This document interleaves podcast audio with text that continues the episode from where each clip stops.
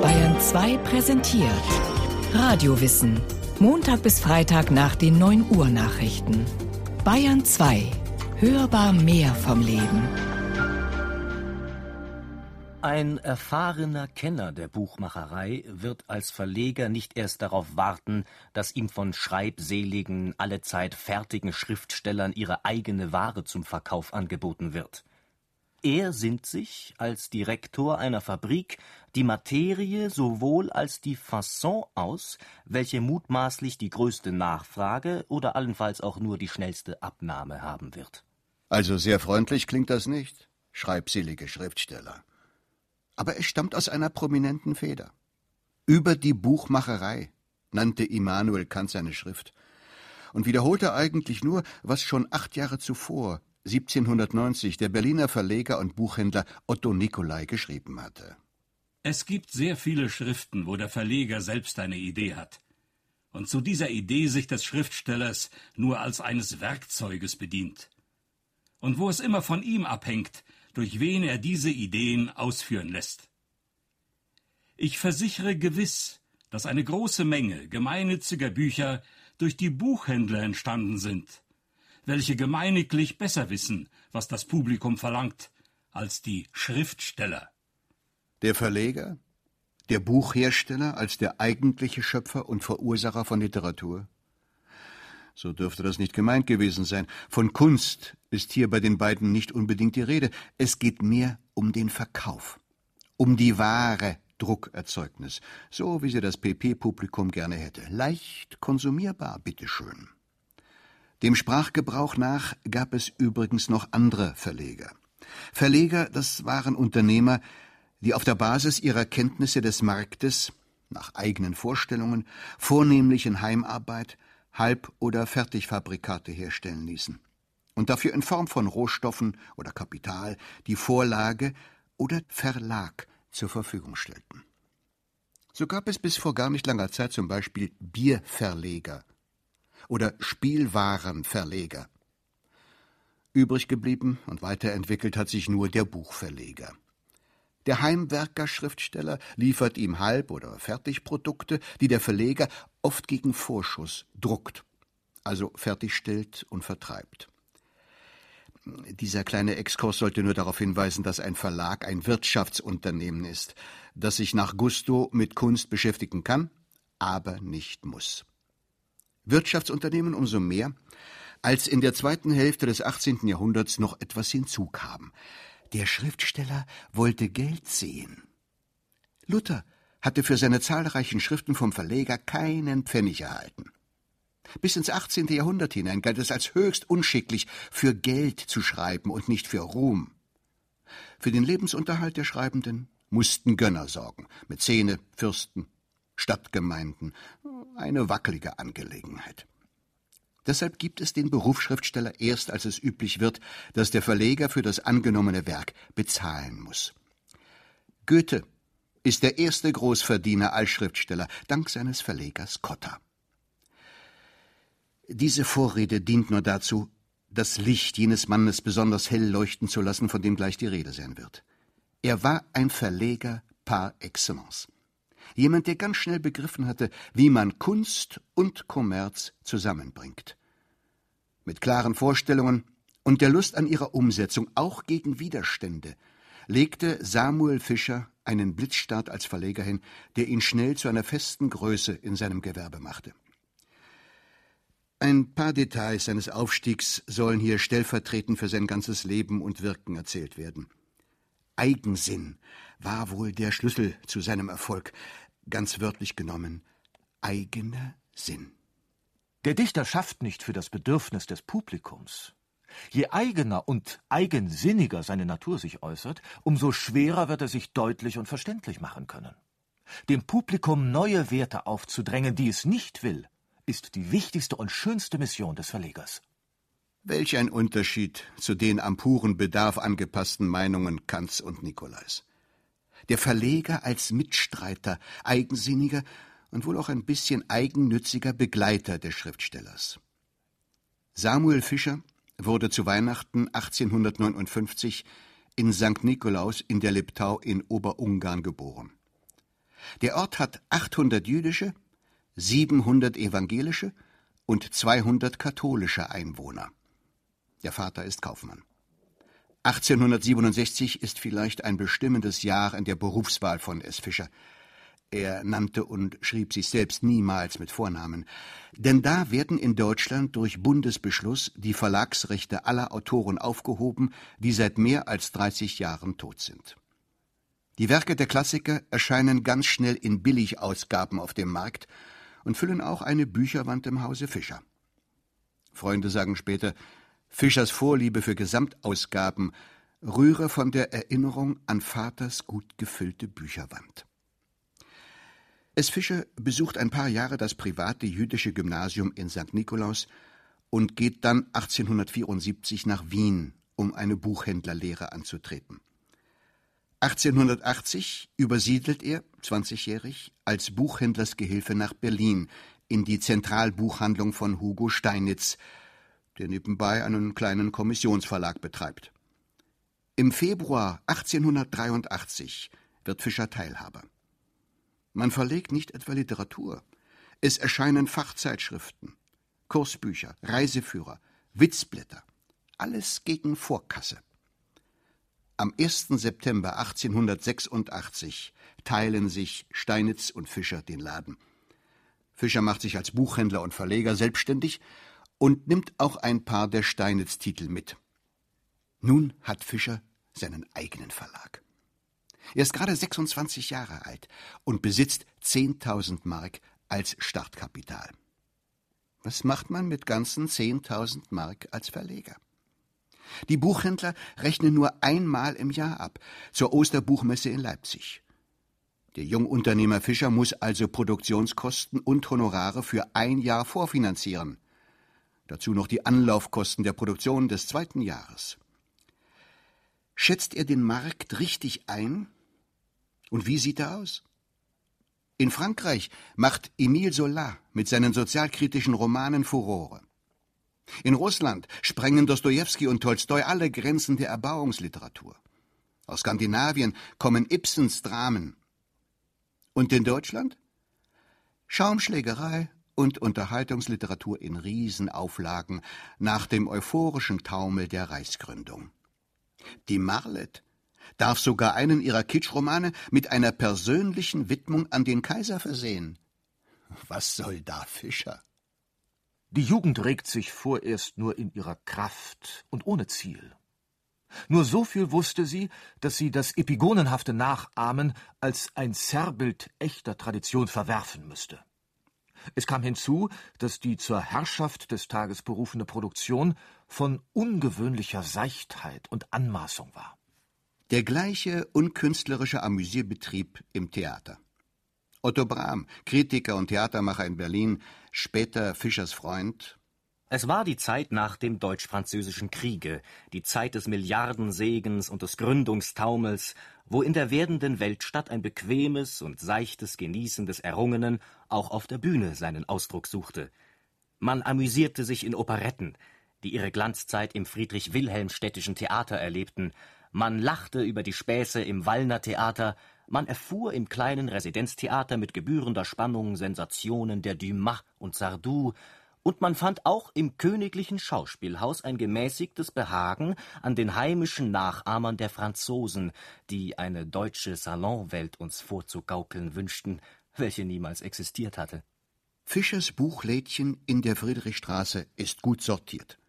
Das interessierte Publikum findet die Neuheiten aus Russland, Frankreich und Skandinavien. Man trifft sich bei Fischer. Und sei es, um zu diskutieren. Wir unterhielten uns, wie es selbstverständlich war, sehr viel über die Probleme der neuen Literatur. Man wollte nichts mehr von gestern wissen. Man wollte endgültig sich von abgelebten romantischen Idealen freimachen und versuchen, die lebendige Gegenwart künstlerisch zu gestalten.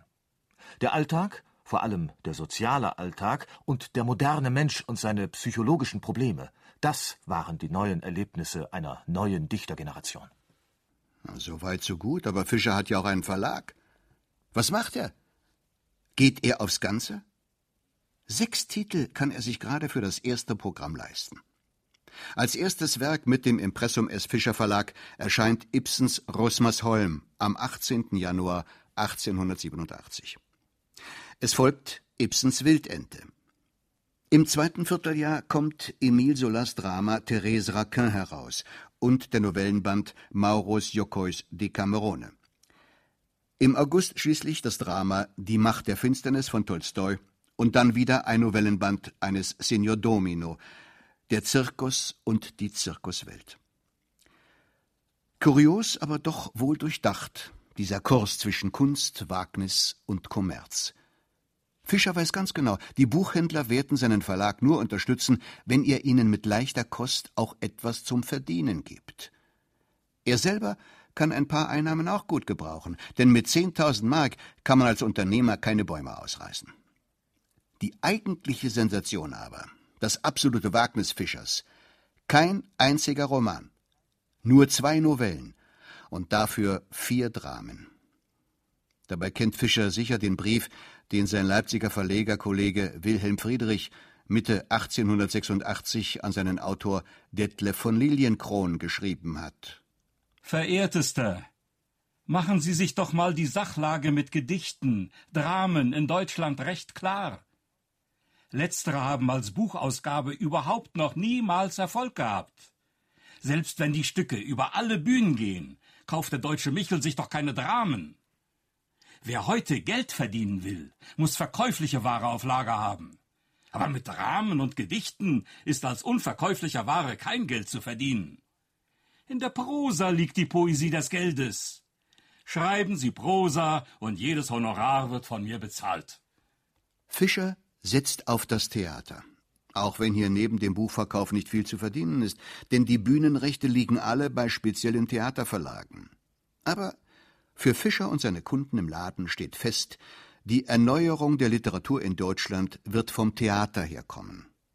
Nur Geduld muss man eben als Geschäftsmann haben und nicht aus falscher Eile aufs falsche Pferd setzen. Verlegeralltag, Verlegerweisheit. Die Tätigkeit des Verlegers ist praktisch und doch auch nicht praktisch. Sie ist ideell und doch auch nicht ideell. Sie bedarf der Initiative und ist doch darauf gestellt, zu warten. Was hilft es, gute Bücher verlegen zu wollen, wenn nicht gute Bücher geschrieben werden? Fischer in Warteschleife lässt Dostojewski übersetzen. Das ist verhältnismäßig einfach damals, denn Russen und Skandinavier sind in ihrem Urheberrecht noch nicht durch die Berner Konvention geschützt. Jeder im Ausland kann sie übersetzen, im Original nachdrucken. Gezahlt werden muss nicht. Auf dem Übersetzermarkt herrscht drum ein ungeheurer Trubel. Jeder Verlag versucht schnell sein Schäfchen ins Trockene zu bringen, Fischer inklusive. Sein Übersetzer bekommt einen knallharten Vertrag. Beginnend mit dem Idioten hat er in sechs Monaten die Ablieferung des Manuskriptes bei einer Konventionalstrafe von Mark 500 in der Weise zu bewirken, dass der Hahnrei im November 1887, der Spieler im Januar 1888, der Doppelgänger im März 1888 im druckfertigen Manuskript in die Hände des Verlegers gelangt. Kein Vorschuss, kein Geld bei Ablieferung, eine Mark pro verkauftem Exemplar. Abrechnung vierteljährlich. Bekämen die Erben Dostojewskis auch ein bisschen Geld, müsste der Übersetzer sein Honorar mit ihnen teilen. Aber so, ohne Berner Konvention? Dass Ibsens Gespenster über Jahre in Deutschland nicht gespielt wurden, lag aber nicht an der Berner Konvention. Auch nicht an den vielen grassierenden schlechten Übersetzungen. Es lag auch am Geschmack der Philister, unterstützt durch die Zensur. Aber eben das gehört zu den Glücksfällen von Fischers Verlagslaufbahn. Ganz an ihrem Anfang erlaubte die Berliner Zensur eine einzige Vorstellung der Gespenster. Und der Erfolg dürfte ihn sicher auch bewogen haben, auf die Moderne zu setzen. Otto Brahm über die denkwürdige Gespenstervorstellung. Am ersten Aktschluss brach das bis dahin in tiefster Aufmerksamkeit gewandte Publikum in einen Beifallssturm aus, so spontan und gewaltig, dass Ibsen wohl ein Dutzendmal vor der Rampe erschien. Wir hatten das Gefühl, jetzt ist gewonnen. Jetzt sind die Dämme durchbrochen, die Konventionen und Vorurteile vor diesem Riesen aufgetan hatten, alle Perücken wackelten, auch die freiesten Geister waren erschreckt durch diese Revolte in der Ästhetik. Und so hatte man nach jenem Goethe-Wort den Offizieren und den Mannschaften, den Ahnungslosen wie den Ahnungsvollen wieder einmal zurufen dürfen, von hier und heute fängt eine neue Epoche der Literaturgeschichte an. Und ihr dürft sagen, ihr seid dabei gewesen.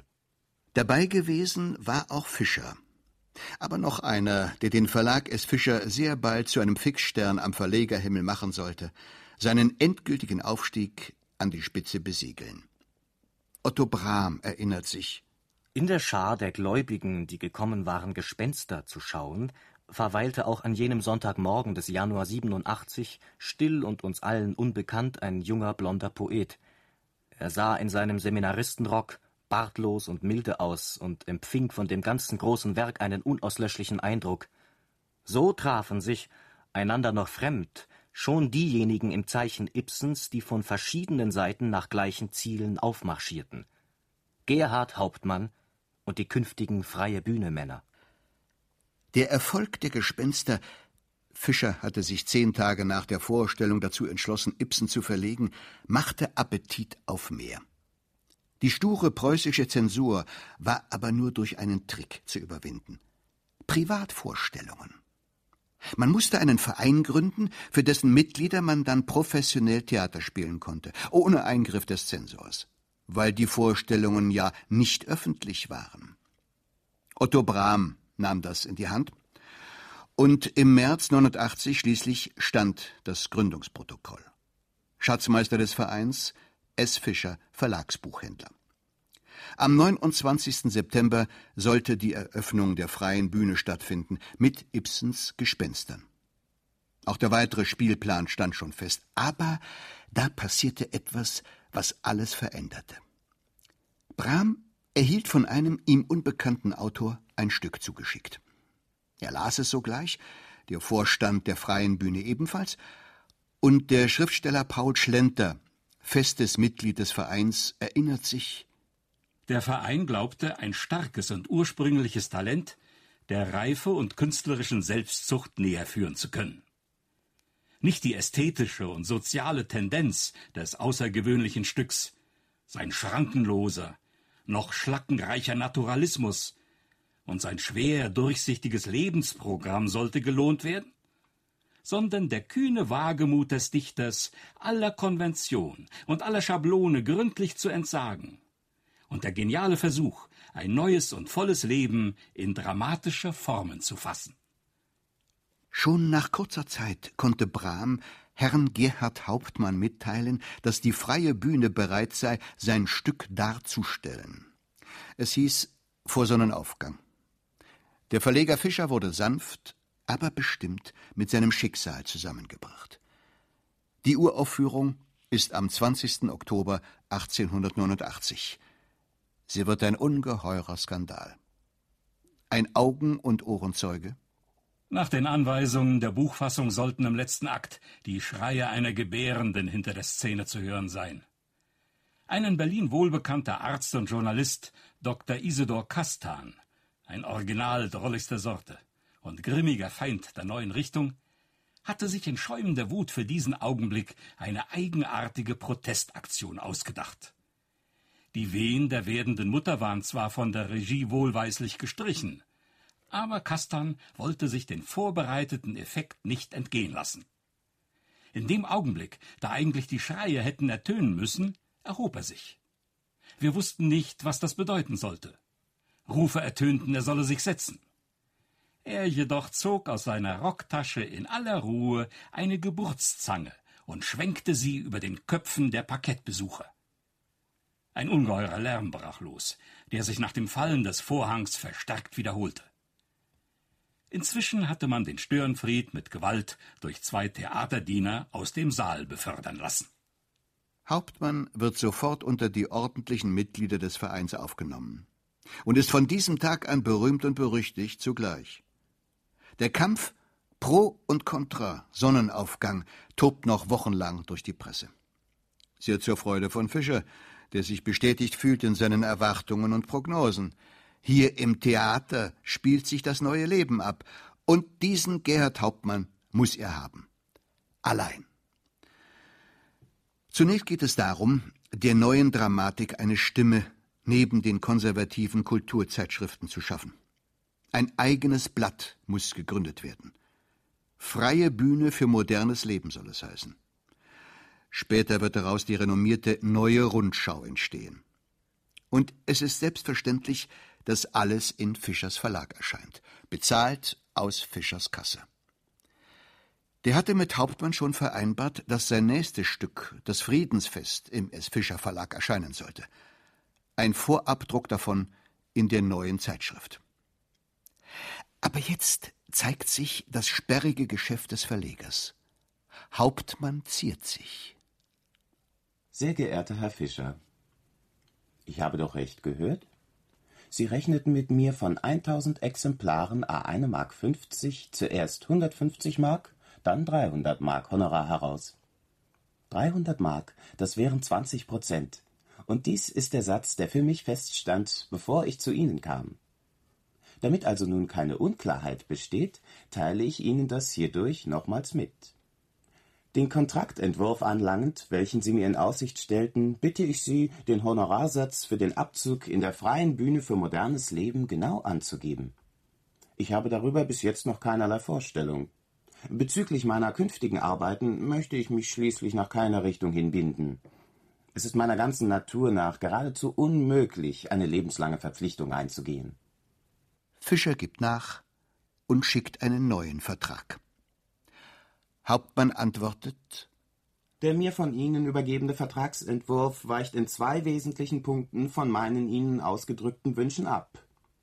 Ich wiederhole deshalb nochmals, dass ich Ihnen erstens das Vorkaufsrecht nur in dem Sinne einräumen möchte, dass bei zwei gleichen Geboten Sie die Vorhand haben. Zweitens, dass ich nicht darauf eingehen kann, 20 Prozent vom verkauften Exemplar zu beziehen, sondern vom gedruckten. Sie werden mir nicht verargen können, dass ich Forderungen an Sie stelle, von denen ich sicher weiß, dass sie anderwärts erfüllt werden. Das ist harte Kost für den Verleger Fischer. Hauptmann ist nicht bereit, mit ihm das Risiko zu teilen. Er will garantierte Einnahmen. Obwohl Fischer an den Bühnenrechten nichts verdient, weil die ein anderer Verlag besitzt.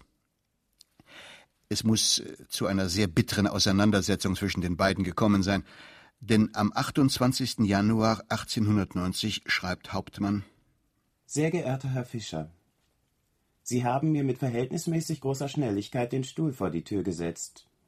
Dass ich Ihnen neue und immer neue Bedingungen gemacht habe, entspricht nicht ganz den Tatsachen. Ebenso wenig trifft die Behauptung, nach welcher ich eine Geschäftsverbindung mit Ihnen nicht wünschte, zu. Wofür hätte ich denn sonst andere Anerbietungen abgelehnt? Die Meinungsverschiedenheit mit Gerhard Hauptmann wird zu einer entscheidenden Existenzfrage für Fischer. Seine Nase hatte ihm recht gegeben, als er auf die neue Literatur, den Naturalismus setzte. Nun muss er den ersten Naturalisten auch haben, darf ihn nicht an die Konkurrenz verlieren, wenn sich sein verlegerischer und künstlerischer Instinkt auch in klingende Münze umsetzen soll, wenn er in Berlin als Verleger die erste Geige spielen will. Und er schafft es. Am 29. Januar erscheint die erste Ausgabe der neuen Zeitschrift mit dem Abdruck des ersten Aktes von Das Friedensfest. Irgendwie müssen sich die beiden geeinigt haben. Es ist nicht überliefert wie. Jedenfalls, sie bleiben 40 Jahre diskutierend, Erfolge einheimsend und streitend beieinander. Und später wird Hauptmann von einem Glücksfall reden. Mir war das große Glück beschieden, dich, lieber Fischer, zu finden bei meinem ersten jugendlichen Schritt in die Öffentlichkeit. Von da ab sind wir gemeinsam gegangen.